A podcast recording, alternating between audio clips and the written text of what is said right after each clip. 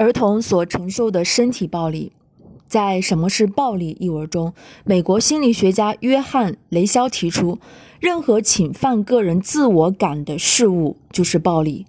一个交有力量、权威和知识的人妨碍另一个交无力量的人的自由，就是暴力。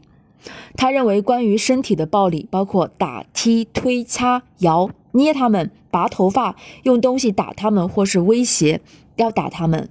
以此为标准，我们看看今天的学校和家庭，多少孩子还在受着身体的暴力。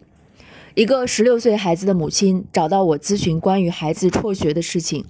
孩子在学校天天打架，总是不回家，父母已经无力管教。母亲说：“小时候我常打他，不听话就打，但现在不敢打了，他比我力气还大。”孩子的舅舅说：“王老师，你什么也不用管，交给我好好揍他几次就好了。”我无言。身边一位八零后的男孩说：“估计你就是被打大的。你打他，他长大了就打他的孩子，他的孩子长大了打他的孙子，他的孙子继续打，一代一代就打下去吧。”有人觉醒了，还有很多人依旧在无名中。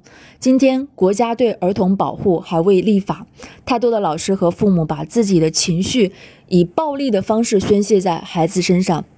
近年连续曝光的幼儿园虐童事件，也许只是冰山一角。我无法相信那些虐待孩子的老师和父母，从小是在被爱中长大的。当孩子遭受暴力，他那个敏锐的感觉系统就会逐渐失去，身体变得迟钝，感觉变得愚笨。在美国心理学家肯恩·戴特奥德的《身心合一》一书提到，我们的身体是一本活生生的自传。岁月在我们的身上留下无情的痕迹，使我们无意逃避友人和陌生人检视的眼光。任何由伤害所造成的机能受损，都会成为我们身体上的永久标记。今年、经年累月的焦虑，也会使肌肉组织产生永久的变化。生命早期因循而来的懦弱、退缩。昂然和苟且等性格都会被深深地植入在我们的中枢神经里，并且被肌肉和皮肤显现出来。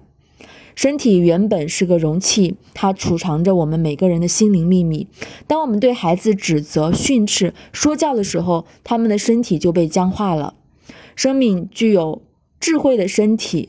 原本应该成长绽放，但是今天你到各个中小学门口看看，有多少孩子的身体是舒展挺拔的？身心的巨大压力让孩子们的身体过早承担了太多的负担，紧张、僵化而缺乏活力。